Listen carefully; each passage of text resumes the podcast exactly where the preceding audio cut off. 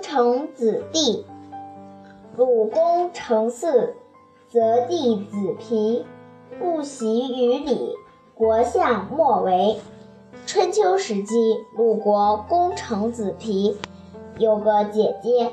有一次，他族里的人死了，他哭得很悲伤。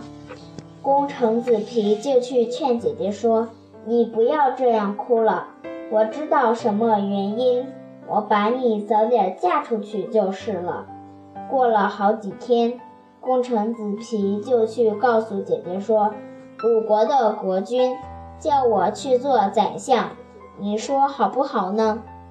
姐姐说：“你还是不去为好。”公成子皮就问是什么缘故。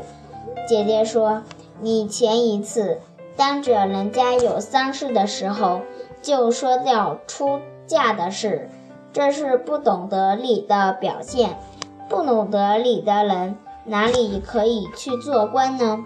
功成子皮说：“你自己要想嫁人，为什么不早一点对我说呢？”姐姐说：“我哪里是为了要嫁人的缘故才来数说你呢？你自己不懂得礼，还要去做官，就是没有天祸，也一定是要有人祸的。照我的意思。”你还是不去做为好。功成子皮不肯听姐姐的劝说，终于在鲁国拜了相。不到一年，果然被因获罪而被杀死。